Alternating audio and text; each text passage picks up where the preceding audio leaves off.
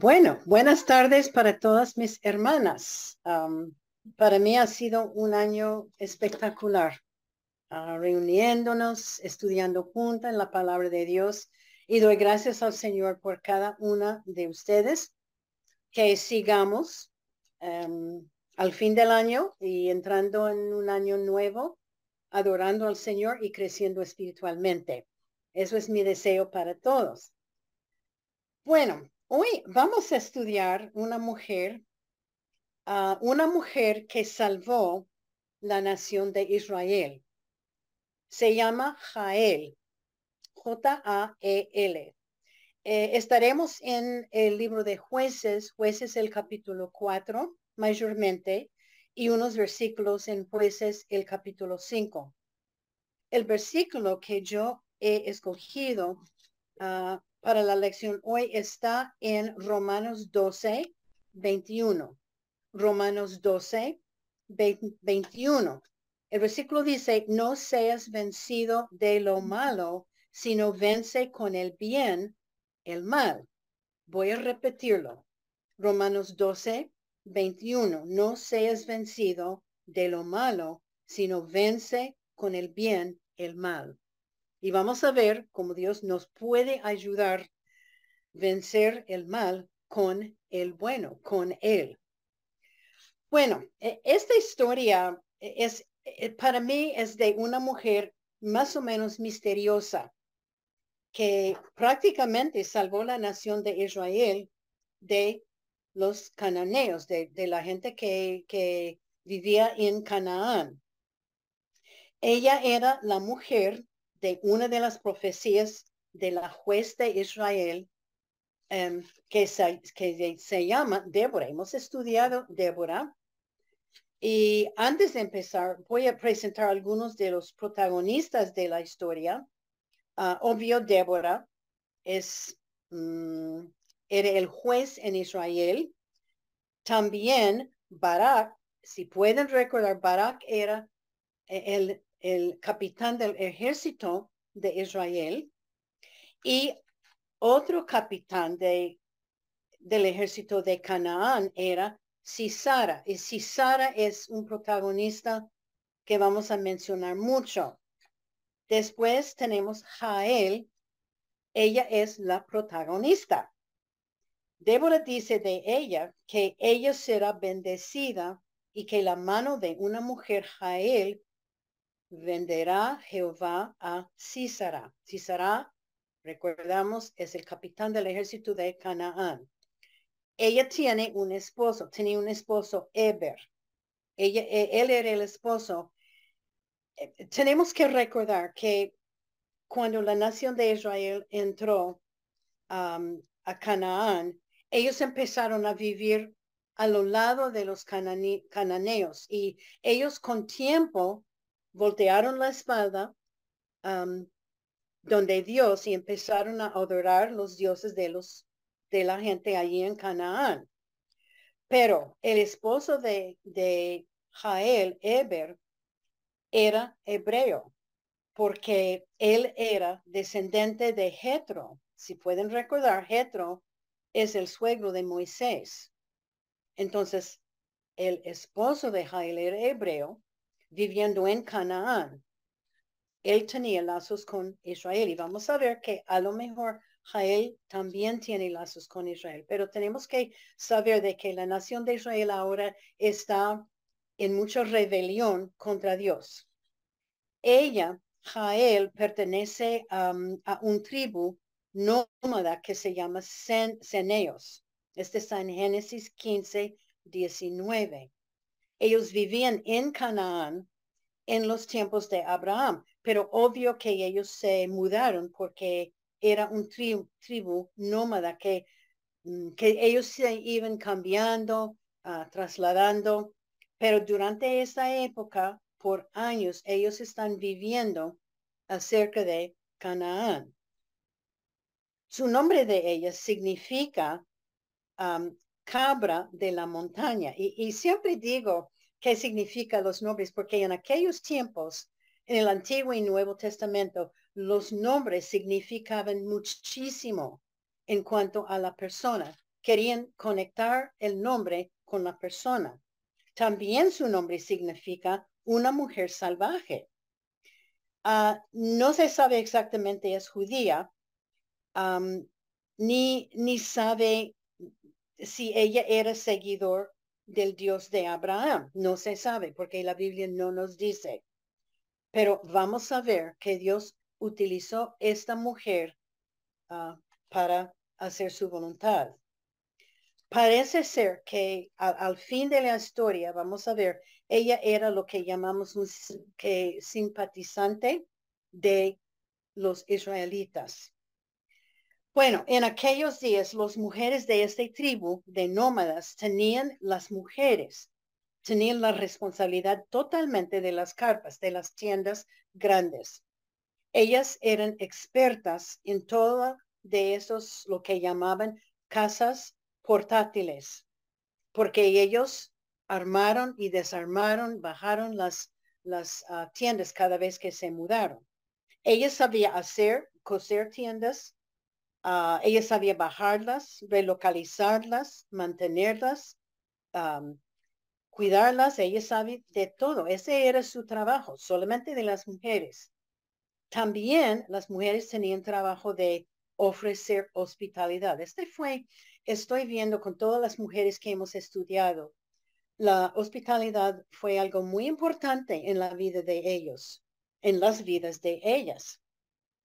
Su trabajo era de ella era atender cualquier persona que entraron o que se acercaba, darles de comer, aún gente que, que no conocían, extraños, proveer sus necesidades. Este era el trabajo de Jael.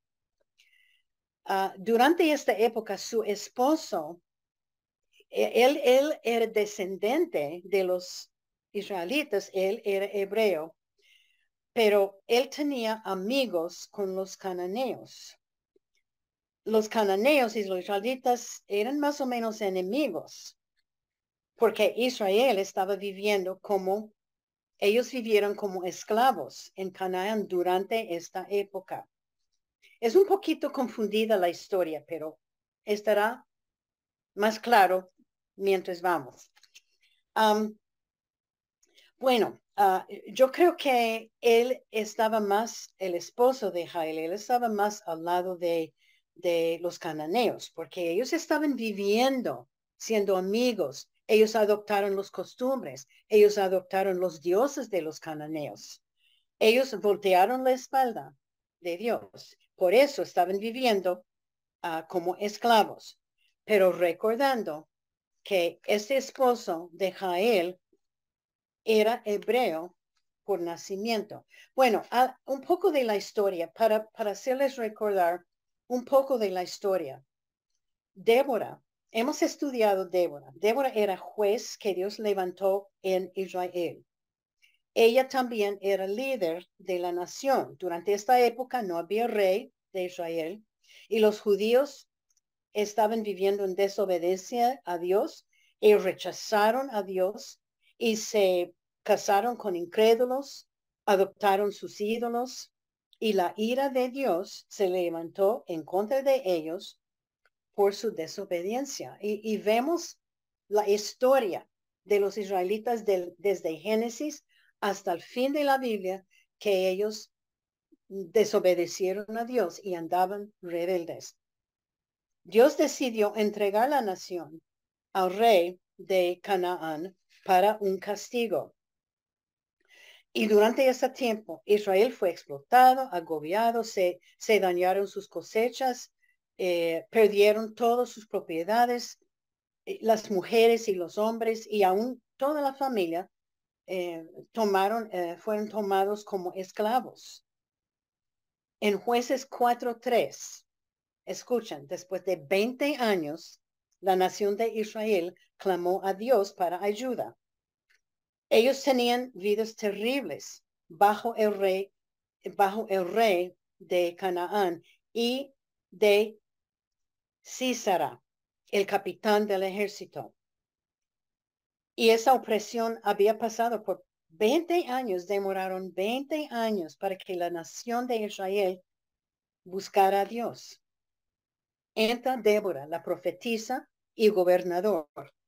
Ella vio la situación terrible del pueblo y bajo las instrucciones de Dios, bueno, las instrucciones eran para Barak, pero si, si puede recordar, Barak, el capitán del ejército de Israel, no quiso ir a la guerra y ella, él pidió que Débora fuera con él. Bueno, porque Barak no quiso ir solo. Él pidió y ella fue con él, Débora. Israel tenía diez mil hombres. Císara, el capitán del ejército de, de, Canaán, tenía cien mil hombres. Diez mil hombres, Israel, cien mil hombres, uh, Canaán y novecientos carros de hierro. Pero Dios iba a dar la victoria a Israel. Bueno, vamos a leer jueces 4.9. Um, Débora dijo que iba con Barak, pero dijo, si pueden recordar, Débora dejó una profecía en jueces 4.9. Jueces 4.9. Dice, ella dijo, eh, Débora está hablando a Barak, su capitán del ejército, yo iré contigo, mas no será tuya la gloria de la jornada que emprendes, porque en mano de mujer venderá Jehová a Císara. Y levantándose Débora fue con Barak a Cedes.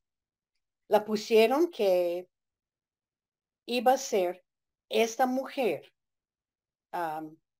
que será que sería una mujer que recibirá toda la la, la, victoria, toda la, ah, la gloria para la victoria. No será Barak. Una mujer que, se no, que su nombre es Jael. Eso es en jueces 5.24. Se fueron a la guerra, terminó la guerra e Israel ganó. Si pueden recordar, Dios mandó un fuerte tempestad de granizos y Canaán, Canaán no, no, ellos no podían ver. Entonces Israel ganó la batalla. Y Dios, Dios les dio la victoria.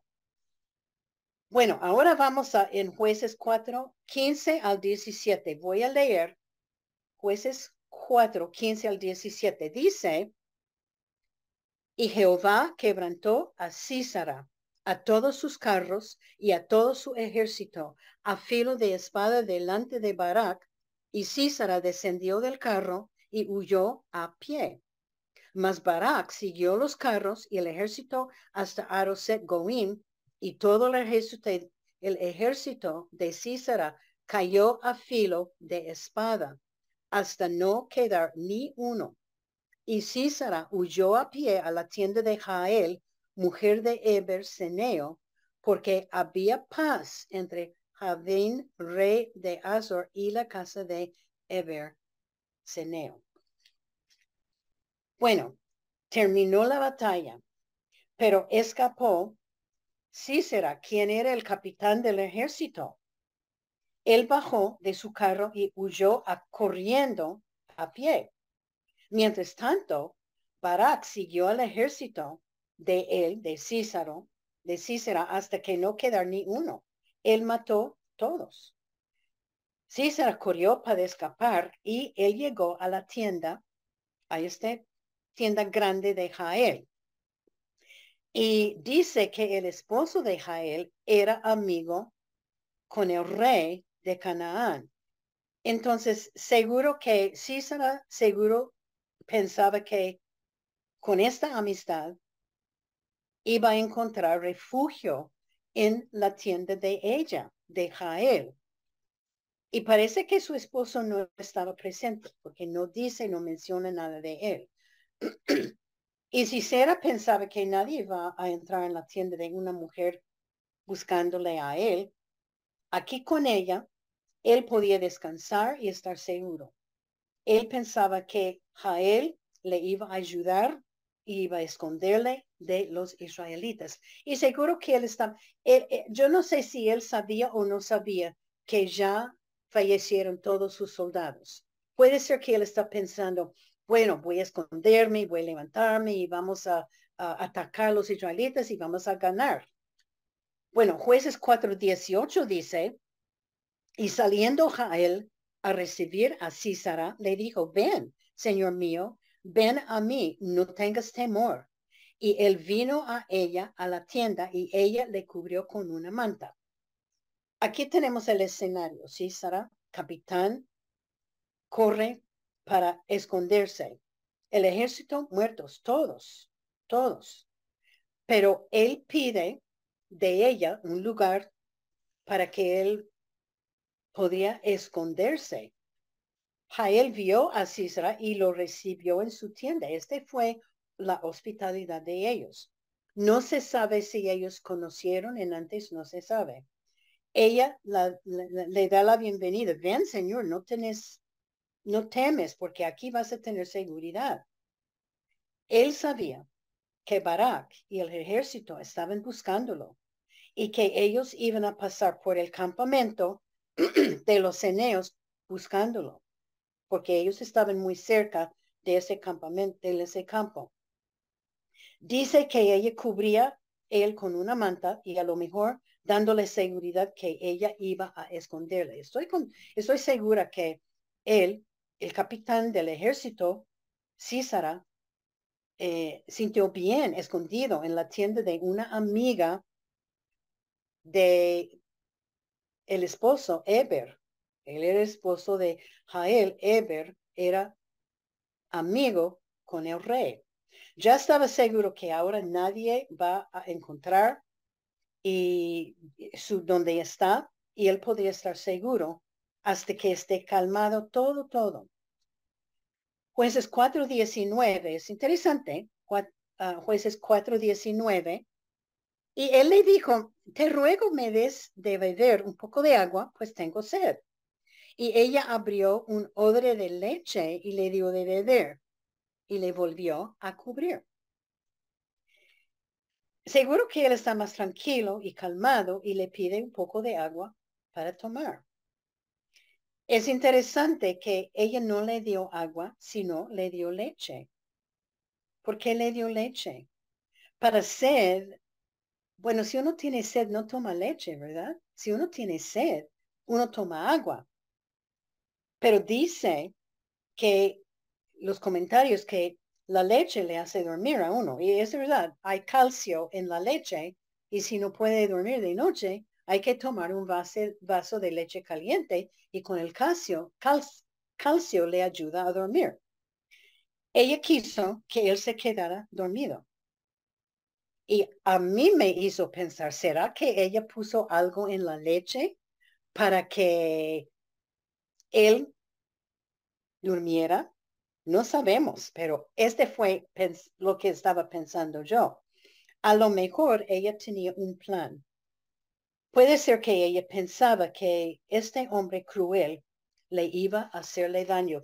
Él tenía una reputación de ser un hombre cruel, un hombre malo, un hombre sensual, un hombre que hizo mucho daño a las mujeres de, las israelitas las esclavas.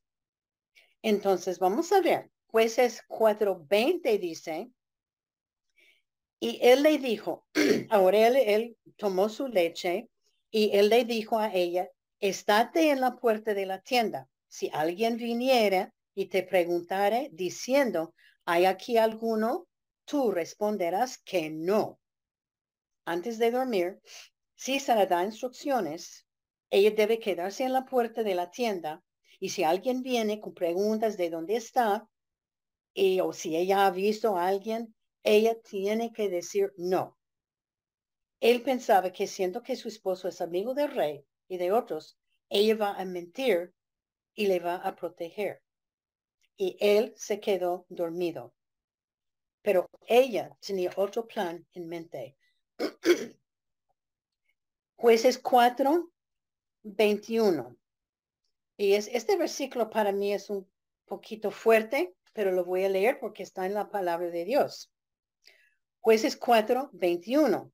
Pero Jael, mujer de Eber, tomó una estaca de la tienda y poniendo un mazo en su mano, se le acercó calladamente y le metió la estaca por las sienes y la enclavó en la tierra, pues él estaba cargado de sueño y cansado y así murió. Ah, no se sabe si ella esperó hasta que durmiera o si él estaba con sueño y un poquito cansada, pero ella, tan pronto que ella pudo aprovechar, ella lo mató.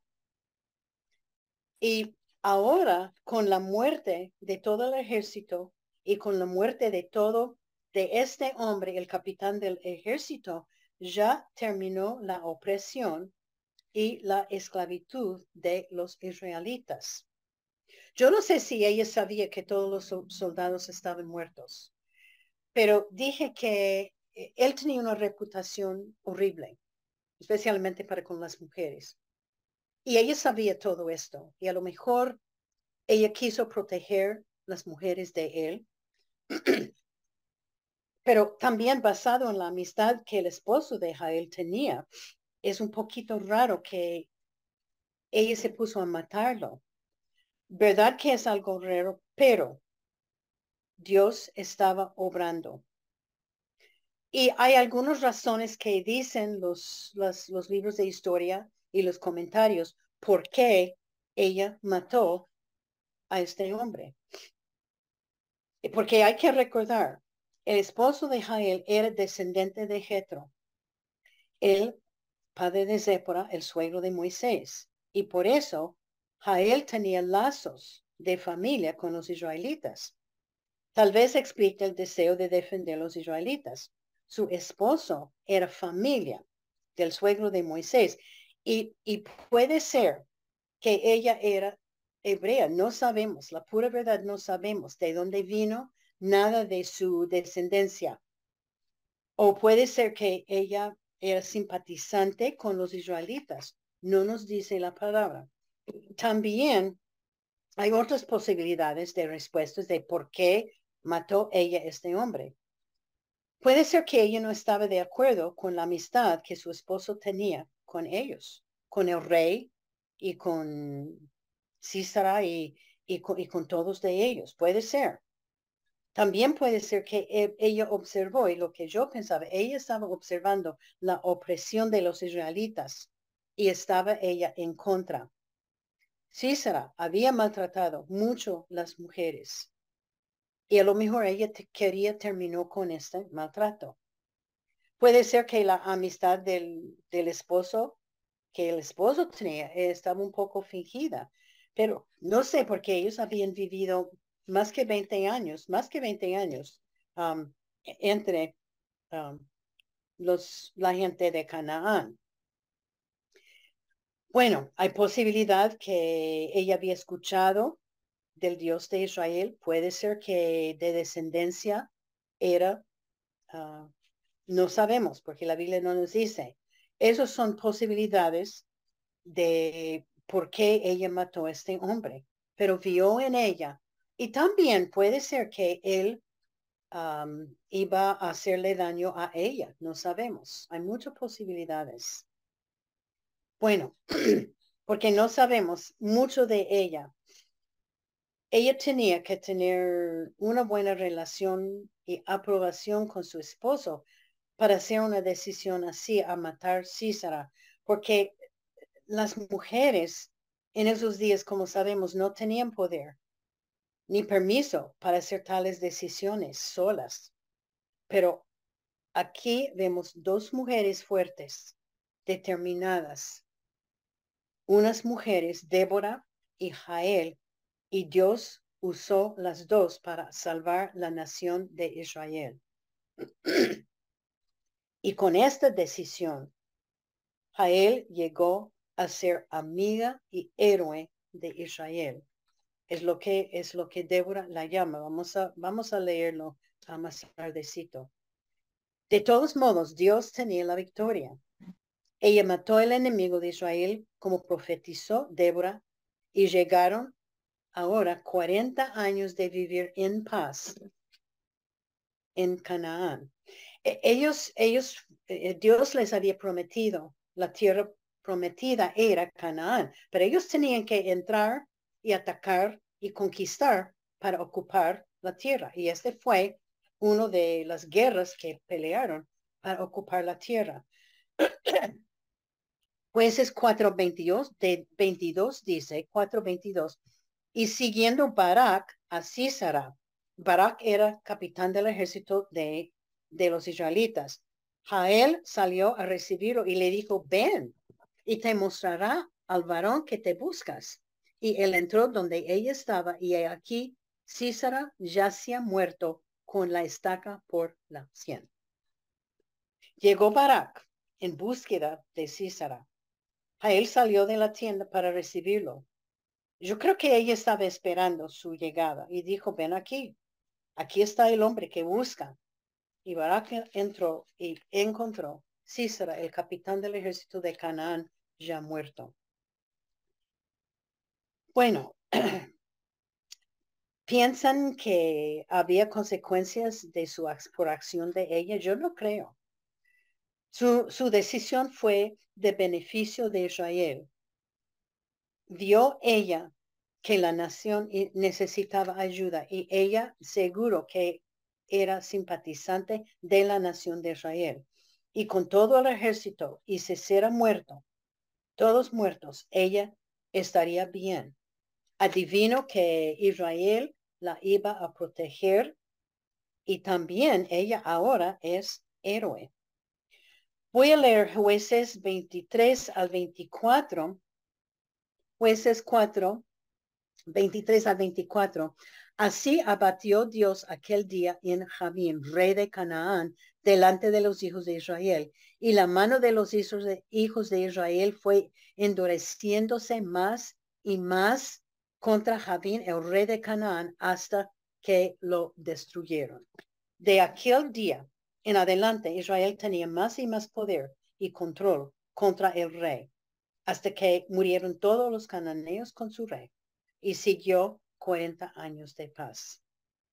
Y sigue el cántico de Débora de la victoria. Y Débora menciona a Jael en jueces 5.6 y en jueces 5.24. Voy a leer 5.24.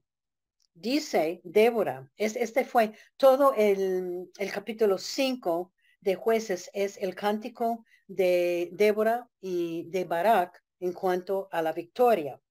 Pero en 5.24 dice ella, bendita sea entre las mujeres Jael, mujer de Eber Seneo, sobre las mujeres, bendita sea en la tierra.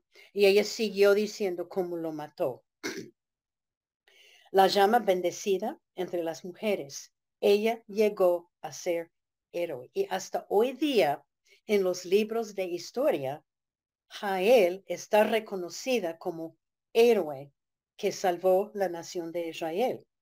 Ella tomó la decisión para acabar con el enemigo con la ayuda de Dios. Es, es, una historia mm, cuando una mujer, Jael, era nombrado en la profecía y ella estuvo en su tienda cuando Dios trajo Cícera a su tienda, porque no hay consecuencias con Dios. Yo le, he dicho varias veces, ah, consecuencia que si Cícera llegó y no, no hay consecuencias. Dios planea todo. No sabemos si Débora y Jael se encontraron o se conocieron o no. Yo adivino que sí, porque seguro que ella y su esposo ahora tienen amistades y ellos, los israelitas, la reconocieron como héroe. Pero Dios usó una mujer nómada simple para dar la victoria y paz a Israel por 40 años. Bueno, como siempre, hay lecciones que podemos aprender. Hay varias lecciones de esta mujer. La primera lección es Dios da la victoria sobre el mal. Dios da la victoria sobre el mal. La historia de Jael es una de victorias sobre el mal y sobre el maligno Satanás. Su meta de Satanás con Israel era destruirlos totalmente. Dios dio la victoria para la nación usando prácticamente dos mujeres, Deborah y Jael. Y el mandato para nosotros de Dios es vencer lo malo con el bien. Empezando en Génesis 3:15, Dios da la promesa de vencer el enemigo y librar a sus hijos. Es su promesa. Pero, pero ¿cómo, cómo vamos a hacer eso? ¿Cómo podemos vencer el, el malo con lo bueno? Bueno, lo bueno es Dios. Lo bueno es la palabra de Dios. Lo bueno es su Hijo Jesucristo. Y hay que volver, tengo que volver a repetir y repetir y repetir porque somos gente terca y no escuchamos y no entra. Hay que estudiar la Biblia para entender el enemigo. Hay que saber cómo trabaja Satanás en nuestras vidas. Hay que resistir los dardos de él o las tentaciones que él pone frente de nosotros. Tenemos que saber sus debilidades. Hay que darnos cuenta que el poder viene de Dios. Pero ¿cómo hacer esto? encontramos la respuesta en Efesios 6, 10 al 18. Y, yo lo voy a leer. Yo creo que sí hay, hay tiempo leerlo. Efesios 6, 10 al 18. Es la armadura de Dios. Es el secreto de vencer lo malo con lo bueno, la armadura de Dios. Voy a leer Efesios 6, empezando con el versículo 10. Escuchan bien. Por lo demás, hermanos míos, fortaleceos en el Señor y en el poder de su fuerza. Vestíos de toda la armadura de Dios para que podáis estar firmes contra las acechanzas del diablo. Porque no tenemos lucha contra sangre y carne. Y hago una pausa. No es la persona el enemigo. No es la situación el enemigo. No es la prueba ni el problema el enemigo, sino peleamos contra principados, contra potestades, contra los gobernadores de las tinieblas de este siglo, contra huestes espirituales de maldad en las regiones celestes. Por tanto, tomad toda la armadura de Dios para que podáis resistir en el día malo y habiendo acabado todos, estar firmes. Estad pues firmes, ceñidos vuestro lomo con la verdad, la Biblia, vestidos con la coraza de justicia, hacerlo bien, calzados los pies con el apuesto del Evangelio de la paz. Sobre todo, tomad el escudo de la fe, tener fe, con que podéis apagar todos los dardos del fuego del maligno, y tomad el yermo de la salvación y la espada de espíritu, que es la Biblia, que es la palabra de Dios, y orando en todo tiempo con toda oración y súplica en el Espíritu, y velando con ella con toda perseverancia y súplica por todos los santos. Este, mis amigas, es el secreto de vencer lo malo, la armadura de Dios, la tarea para nosotros es leer esta porción, Efesios 6, 10 a 18 leerlo, leerlo esta semana. Hay que tener y el lomos de verdad, coraza de justicia, calzado del evangelio de paz, fe, salvación, espada del espíritu y mantener comunicación con Dios y orar y orar y orar. Es una repetición de todo el año. La Biblia nos enseña cómo vencer a Satanás. No es decir que nunca vamos a pecar, porque sí, tenemos la, la, tendencia pecaminosa, vamos a pecar. Pero porque Satanás ya ha sido castigado, pero todavía tenemos que saber y darnos cuenta que Satanás está muy activo, esparciendo maldad y tentando la humanidad. Y podemos tener la victoria sobre el mal por medio de fe en Jesucristo porque Él ya ha vencido. Él nos da la victoria. Primera de Corintios 15, 57, Primero de Corintios 15, 57 es uno de los versículos de memoria. Gracias sean dadas a Dios que nos da la victoria por medio de nuestro Señor Jesucristo.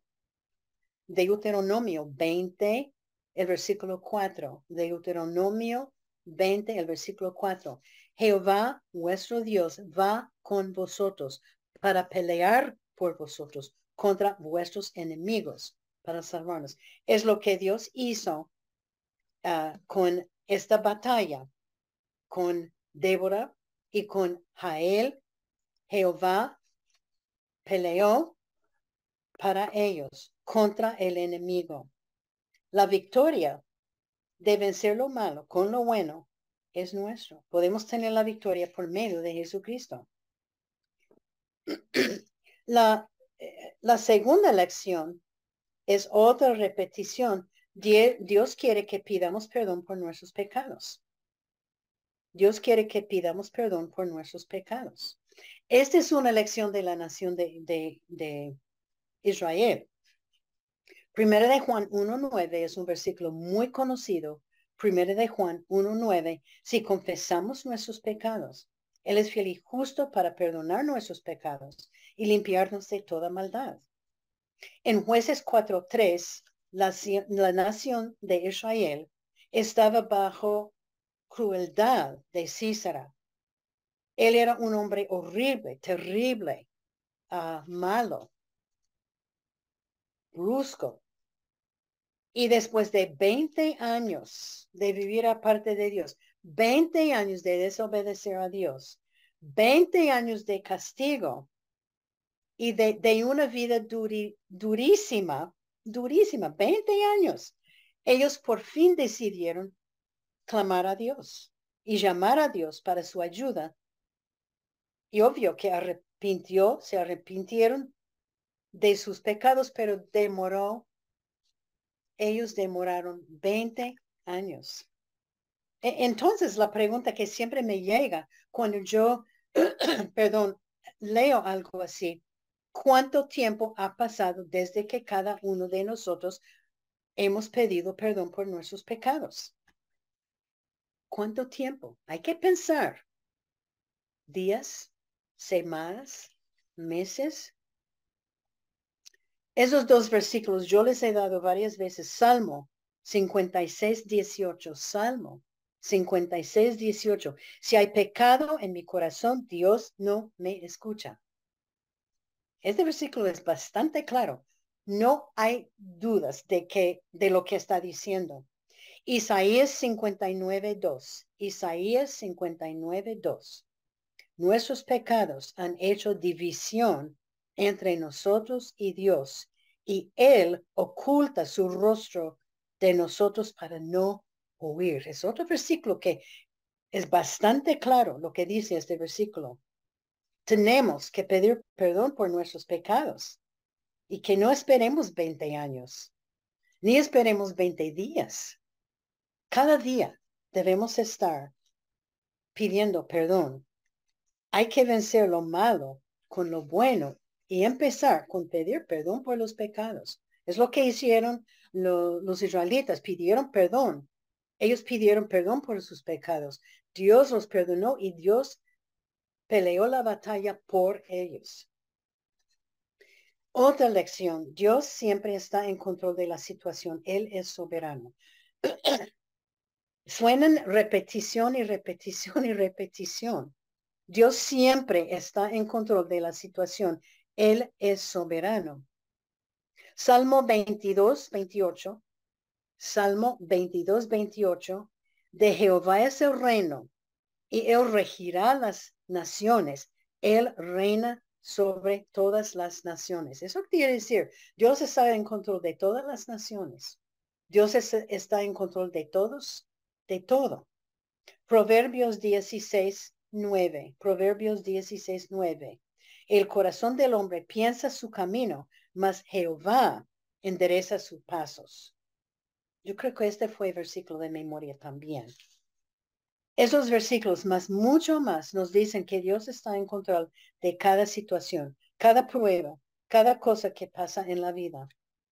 Y en el caso de Jael, podemos cuestionar sus acciones, mm, la manera en que, que él, ella mató a este hombre, no debería haber esperado la mano de Dios, pero si sabemos que Dios estaba en control, protegiendo su nación. Bueno, no sabemos el linaje de Jael, pero sabemos que Dios la utilizó. Dios estaba en control. Él trajo Císara a ella. Lo que pasó fue totalmente de Dios, porque Dios estaba totalmente en control. Y a la verdad, lo que nos pasa, que son pruebas, problemas, dolores, enfermedades, ofensas, peleas, Dios está en control, tiene lecciones para nosotros, pero el plan de Dios está perfecto y el plan de Dios es someternos a Él y a su voluntad. Así es. Y como Dios tenía un plan para el bienestar de Israel, Él hace lo mismo para nosotros hoy en día. Él tiene un plan para la vida de cada uno de nosotros. Su plan es que crezcamos espiritualmente y lo que Dios permite pasar a nosotros es perfecto y es su perfecta voluntad con, con el motivo de, de que crezcamos espiritualmente. Y Él nunca, nunca pierde control de su vida ni de la mía. Es soberano. Y yo no sé si algunos de ustedes ahora están pasando por pruebas muy difíciles, situaciones muy difíciles, ah, que piensen que es una situación imposible. No hay nada imposible con Dios. Dios quiere que pongamos la fe en Él, que confiemos en Él, que andemos con Él, y que ponemos todos los problemas, las pruebas en las manos de Él y dejar que Él obre. Porque Él siempre, Él siempre está en control y Él siempre está a nuestro lado. Otra lección que, que yo saqué de eso es, Dios da la victoria en su propia manera. Y, y digo esto porque en Isaías 56, empezando con el versículo 8, Isaías 56, empezando con 8, da una explicación que sus pensamientos de Dios, sus caminos de Dios, su manera de obrar, no son como los nuestros. Él obra en maneras extrañas, que, que son para nosotros extraños. Y hay que pensar en la manera en que Dios obró para dar la victoria a la nación de Israel. ¿Qué hizo él? Si pueden recordar, él mandó un fuerte tempestad de granizo para dar la victoria a Débora y su ejército. Yo nunca habría pensado en esto. Yo, yo, yo pensaba, Dios con una palabra, aún sin palabra, podría haber matado todos los, mm, los cananeos. Pero él quería mostrar su fuerza y él quería mostrar a la nación de Israel que él estaba en control. Este granizo dio la victoria a Débora y su ejército. Él trajo Cisara a la tienda de Jael, de Jael y ella mató a este enemigo de Israel. Él usó Jael para terminar la guerra. Dios la puso allá e hizo que Císara fuera donde ella. Eh, y hay gente que dice, ah, no, eso todos son coincidencias. El granizo, mm, una coincidencia. Que, que Císara llegó a su... No, en, en, con, con Dios no hay coincidencias. Es que Él está en control. Él nunca pierde control de ninguna situación. Dios obra en su vida y en la mía en maneras extrañas y sorprendentes, porque Él siempre está en control. Y, con este granizo, em, la nación de Israel sabía que era de Dios. No era nada de su fuerza de ellos, que los diez mil soldados eran tan fuertes para, para vencer cien mil hombres. No, fue Dios. Otra lección. Dios utiliza mujeres para cumplir su voluntad. Dios usó a Débora para ir a la guerra contra los cananeos, para empezar la guerra. Ella fue y Dios le dio la victoria. Dios usó a Jael para terminar la guerra, matando el capitán del ejército, César, Císara. Aquí tenemos una mujer común, una nómada. Eh, eh, seguro que ella no tenía mucha educación. Puede ser que ni pudo escribir ni leer, no, no sabemos. Ella era nómada, sin buenos modales, pero fue usada por Dios. Y yo me pregunto de que si ella aún sabía que Dios le estaba utilizando. No sabemos mucho de su condición espiritual, pero parece que ella era al lado de Israel. Ella quería darles una mano de ayuda. Dios está buscando mujeres que Él puede usar para su obra. Y la pregunta para cada una de nosotros, ¿estamos dispuestas? ¿Tenemos em, ganas de servirle al Señor con todo el corazón? No importa si es pobre, si es rico, si es alta, si es baja, Dios nos puede utilizar. Y si tenemos, uno no necesita tener nada de estudios para servirle a Dios. Vale la pena estudiar la palabra de Dios, pero Dios nos utiliza. Otra lección, las profecías de Dios son verdaderas, verdaderas y son todos, todos, todos cumplidas. Bueno, jueces 4.9, Débora profetiza algo de Dios, que Barak no sería la persona para recibir la gloria, sino sería una mujer y esta mujer era Jael. Este era una profecía aún antes de empezar la guerra. Se dice en uno de los comentarios que hay más o menos 2.500 profecías que están en la Biblia y más o menos 2.000 de estas profecías ya han sido cumplidas. Las últimas 500 son para el futuro. La probabilidad de todas esas profecías que han sido cumplidas es imposible, pero con Dios nada es imposible. Dios ha cumplido y cumplirá todas sus profecías porque Él es un Dios perfecto y Él cumple con su voluntad. Fue cumplida la profecía de Débora en Jael. Las profecías y las promesas de Dios son verdaderas y son siempre cumplidas. Y me hace pensar en una profecía de rapto de, de la iglesia de Cristo. En 1 de Tesalonicenses 4, 16 y 17, y pueden anotar esta cita y leer esta cita más tarde, Primera de Tesalonicenses 4, 16 y 17, dice que un día Cristo vendrá en las nubes para llevar, para rescatarnos a nosotros, primeramente los muertos en Cristo y después nosotros, y Él nos va a llevar al cielo. Se llama el rapto de la iglesia.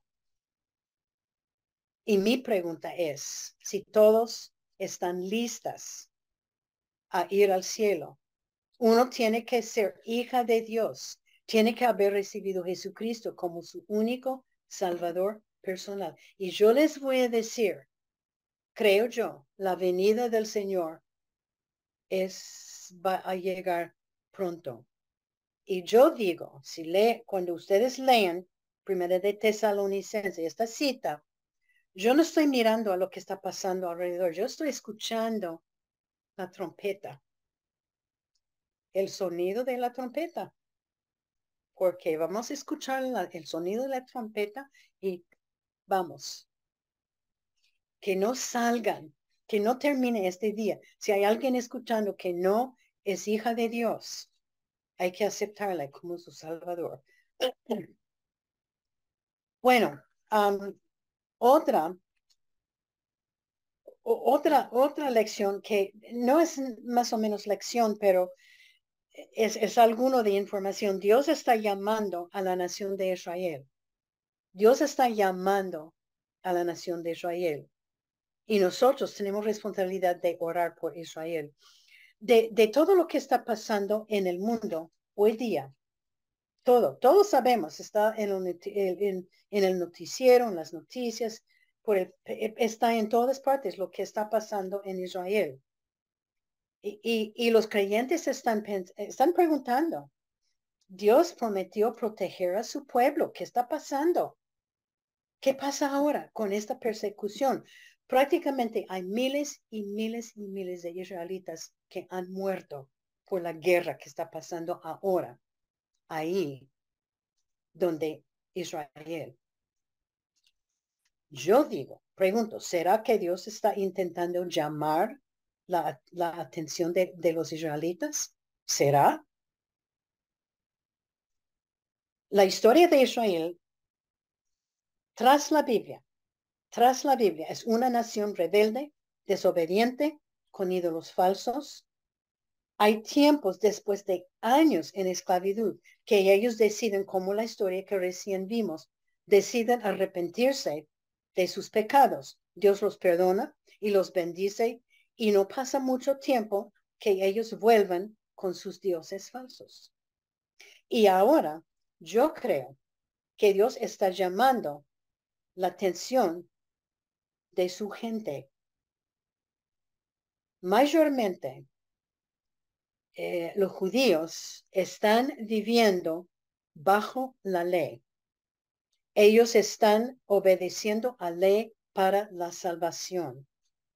Y no todos, porque hay muchos que se han em, puesto su fe en Jesucristo y saben que es la, la, la sangre de Jesucristo. Cristo murió en la cruz, por eso somos salvos, no por las buenas obras, no por la ley. Pero hay una mayoría de ellos que no reconocen que Jesús es su Mesías. Cuando Jesús vino y murió en la cruz, su muerte en la cruz rompió la ley. Ya no, ya, ya desde aquel momento, la salvación para ir al cielo era por medio de Jesucristo y su muerte en la cruz, no por la ley.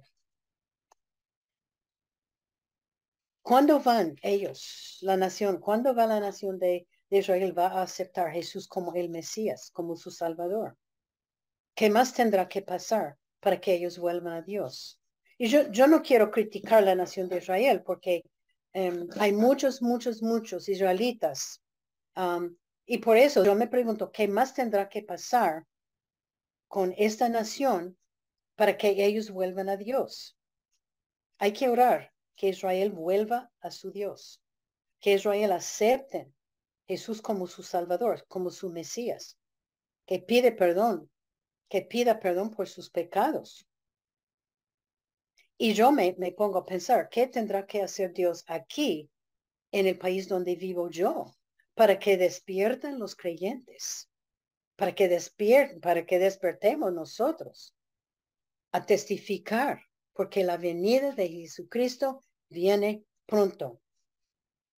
Y pueden, pueden preguntar, ¿qué tendrá que hacer Dios en Colombia para que los creyentes se despierten, se despiertan y se pongan a trabajar, se pongan a testificar, se pongan a, a dedicarse al Señor?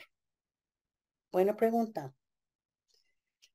Bueno, la, última lección es, hoy día Dios busca mujeres para que se dediquen a Él. Dios busca mujeres, es un poquito de, de la otra lección. Dios busca mujeres para que se dediquen a Él. Dios usó Esther. Esther era una reina que salvó la nación de Israel. Dios usó Raab. Ella era una ramera salvó los espías de los cananeos. Dios usó Débora, ella era una profetisa, ella salvó la nación. Dios usó Rode, una niña que trajo salvación a la nación de Siria. Dios usó Cifra y Frua. Ellos salvaron bebés hebreos. Dios usó Dorcas, quien cosió y regaló ropa para las damas. Usó a Febe, que era fiel obrero. Dios usó varias mujeres para ayudar a Jesús en su ministerio. Romanos 12, 1 dice que presentéis vuestros cuerpos en sacrificio vivo, santo, agradable a Dios, que es vuestro culto racional. Este está en Romanos 12, 1. Otro versículo, Primero de Corintios 10, 31. Si coméis o, bebéis o hacéis otra cosa, hacedlo para la gloria de Dios. Y el desafío para cada uno de nosotros es dedicarnos de nuevo al, al servicio a Dios. Ya estamos por empezar un año nuevo. Que este año nuevo 2024 para cada uno de nosotros cuente para Dios. Puede ser que no vamos a salvar una nación, yo creo que no. Ah, pero cada uno de nosotros podemos decir, Josué 24:15, Josué 24:15, pero yo y mi casa serviremos a Jehová. Y aun si no hay nadie más en su casa que quiere servirle al Señor, póngase de rodillas y decir a Dios, Señor, yo voy a servirte. Yo me pongo a servir al Señor con todo mi corazón. Y ese debe ser el, el, el deseo de cada uno de nosotros para el nuevo año de 2024. ¿Qué podemos decir de Jael? Ella aparece en el libro de jueces sin aviso. Hace una decisión de matar a un hombre y desaparece. Débora dijo que ella es, ella es bendecida entre las mujeres. Ella era héroe y salvó la nación de Israel. Aún hoy día la reconoce como salvadora de Israel. Ella era una mujer fuerte y decisiva y Dios la utilizó. Bueno, Císara tenía reputación de ser poderoso y cruel y que él mató, maltrató a los israelitas por años y años y Dios decidió ayudar y acabar con ese tratamiento. Esta historia de Jael es una fuera de lo normal. Sí, le considera, ella está considerada como una guerrera femenina, pero también Débora era una guerrera femenina. Sabemos que ella era instrumento utilizado por Dios y fue, fue llamado bendecida entre las mujeres. Y si ella no seguía a Dios antes de esta historia, yo adivino que después de, de esta guerra, ella y su esposo llegaron a servirle a Dios. No sabemos porque la Biblia no nos dice. Y Dios nos enseña por medio de esta historia que Dios siempre tiene la victoria sobre la maldad nos dice que eh, segundo de Corintios en el capítulo 12, segundo de Corintios el capítulo 12, en los versículos 9 y 10, nos dice que Dios siempre escoge gente que no es gente perfecta, es gente común, gente normal. Sí, claro que Él escogió reinas y reyes, claro, pero la mayoría de la gente que Dios utilizó no era gente perfecta pero él escogió a esta gente para cumplir con su voluntad. Escogió a Jael. Él usó a Jael y él quiere usar a nosotros. Él nos puede usar a nosotros. Entonces, e, e, al fin del año, ya faltan unas semanas que dedíquese su vida a Dios, entrando 2024. Ya vemos cómo Dios usó a esta mujer para cumplir con su voluntad. ¿Cómo más puede Él utilizar a una persona que ama y está dedicada a Él? Bueno, vamos a orar. Padre Celestial, una vez más te damos gracias por una mujer, una otra mujer que pusiste en la palabra de Dios para nosotros, para que podamos aprender de ella. Señor, te damos tantas gracias que tú estás en control de nuestras vidas. Te damos gracias, Señor, que haces tu voluntad por medio de usar ciertas personas, personas comunes como nosotras, personas que tal vez no tenemos mucha educación, personas que a lo mejor no tienen buenas modales, pueden ser que ah, son un poco rústicas viejas, jóvenes, pero Señor, gracias que tú ah, nos das un desafío que dedicar nuestras vidas. Y Señor, pido que cada dama que está escuchando estará dedicando de nuevo su vida a ti, entrando este nuevo año de vida que tú nos vas a dar, que esta dama estará caminando contigo y Señor, enséñenos a usar la armadura que tú has puesto en tu Biblia para defendernos contra las acechanzas, contra los dardos de Satanás. Señor, ayúdanos que, vivamos vidas más cerca de ti. Y con empezando un nuevo año, Señor, que dediquemos de nuevo nuestras vidas. Y Señor, te damos tantas gracias por este año que hemos tenido. Bendice, que bendiga cada dama, cada ah, persona que está escuchando, que bendice su vida, sus vidas, mm, para darles una Navidad llena de ti, una Navidad cuando reconocemos el nacimiento de tu Hijo. Te damos tantas gracias, Señor, por lo que tú has hecho en este año y por lo que tú vas a hacer en este año. Y te pedimos, Señor, dándote tantas gracias por la salvación que tenemos, esperando tu venida, esperando, Señor, la de la iglesia. Te pedimos en el nombre de Jesucristo. Amén.